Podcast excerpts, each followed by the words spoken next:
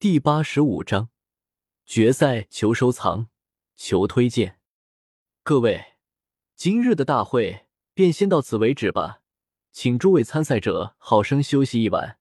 明日便是我们大会的最后一轮，也是决定冠军的重要一局，所以各位可千万不要因为各种事情而导致未能出席，不然的话，那可是会终生遗憾的。二六八二五。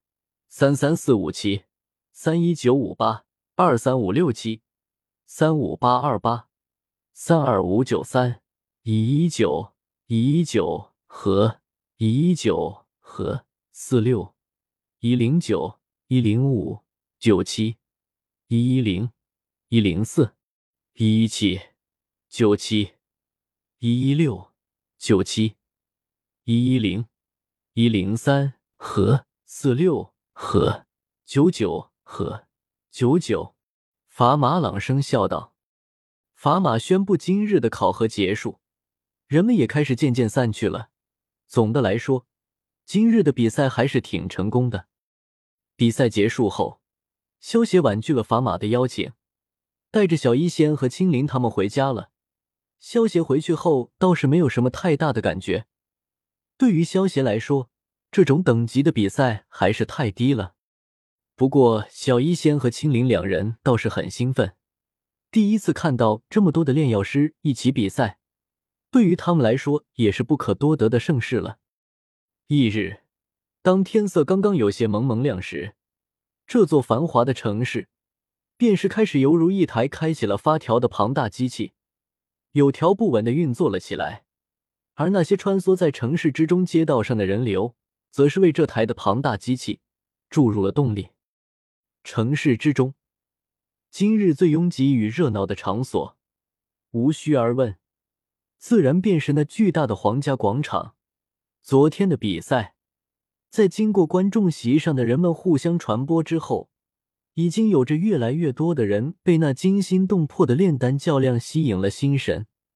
因此，虽然现在天色还尚早。可那皇家广场之外，却早已是人山人海，黑压压的人头，一直蔓延到视线的尽头。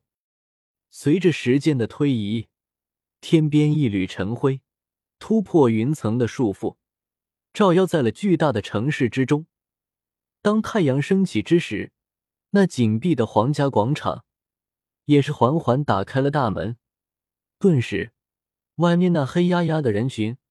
犹如潮水一般涌了进去。Strong 小说 TXT 下载 http www 点八零 txt 点 com 斜杠 strong。萧协带着小医仙他们轻车熟路的来到了贵宾席，一进贵宾席就看到了亚飞，于是像昨日一样，萧协又被美人们围住了。当参赛者开始入场的时候，观众席上已经开始热闹起来了。讨论最多的还是妖夜、小公主和柳玲三人，这三个都是种子选手，估计这次大赛的三强就是他们三人了。随着时间的缓缓度过，越来越多的参赛者涌进了广场。凡是进入广场的参赛者，都是盘坐着调整着自己的状态，能够坚持到这里的，大多实力与定力都不弱，谁也不想在这最后一轮考核中。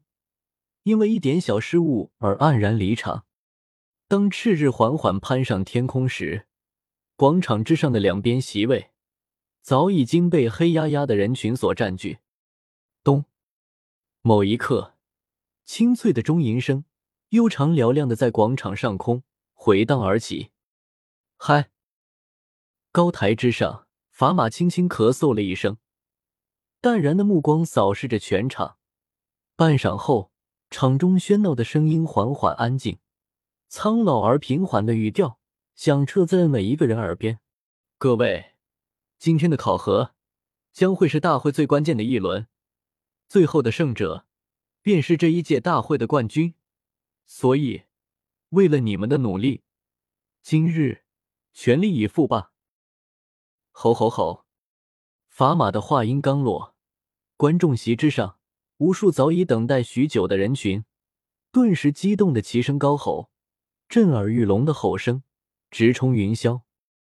目光缓缓扫过全场，砝码虚压着双手，震耳欲聋的喧哗声随之逐渐降低，雄浑的朗声在广场上空久经不息。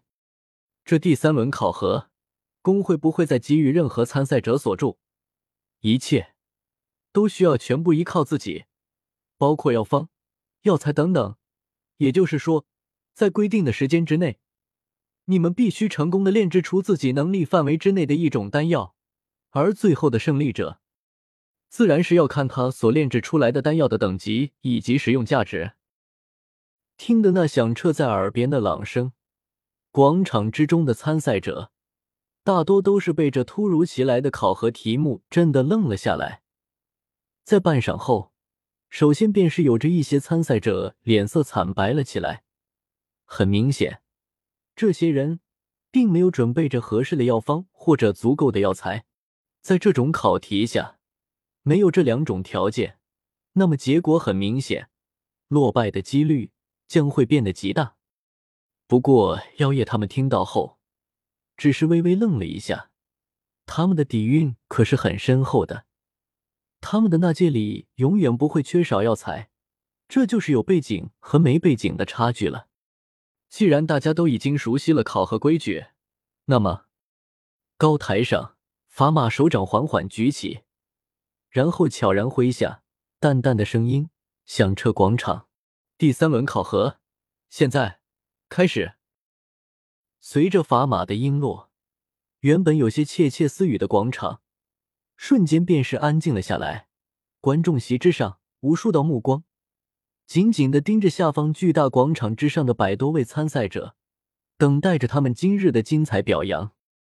广场上，在砝码音落之后，所有的参赛者都并未有所动作，反而是不约而同的保持着沉默。各自皱眉沉吟着，思考着应付这次考核的方法。当沉默持续了将近十分钟之后，妖夜、小公主与柳玲率先将之打破。三人缓步走进石台，手掌一招，三座略显古朴，可却蕴含着淡淡深沉气势的黄青红鼎炉出现在了石台之上。木岩鼎、青岩鼎，都是五阶要鼎啊！加玛帝国皇室果然大手笔。望着妖夜和小公主所照出来的黄青色两个鼎炉，法玛有些诧异的笑道。家老淡笑道：“古河出手也不凡啊。柳林那座红色药鼎，似乎便是当年古河仗于成名的宝贝——火山焰鼎。爸，也是一个五阶药鼎啊。嗯，的确是那火山焰鼎。”法玛点了点头，笑道：“当年古河便是使用它一举夺得了那届大会的冠军。他能把这药鼎给柳林来参加大会，看来对后者还真是有着不小的期盼啊。”在炼药界，一个好的药鼎对炼药师有着极大的帮助，在炼制丹药时也能显著提升成功率。而且一些品质低的药鼎，承受热度的能力也不会很高，而这。则会导致在炼丹之时，说不定会忽然间暴露。因此，药鼎也有着颇为精细的等级之分，一阶到九阶，由低到高，而九阶之上，便是天顶榜上的药鼎了。这种等级的药鼎，存于在世的，似乎也才仅仅是三座。由此可知，其价值究竟有多珍贵。萧协现在自己使用的药鼎，还是通过强化后获得药鼎。也不过只是六阶药鼎罢了。当然，药鼎再有帮助，也只是外物辅助。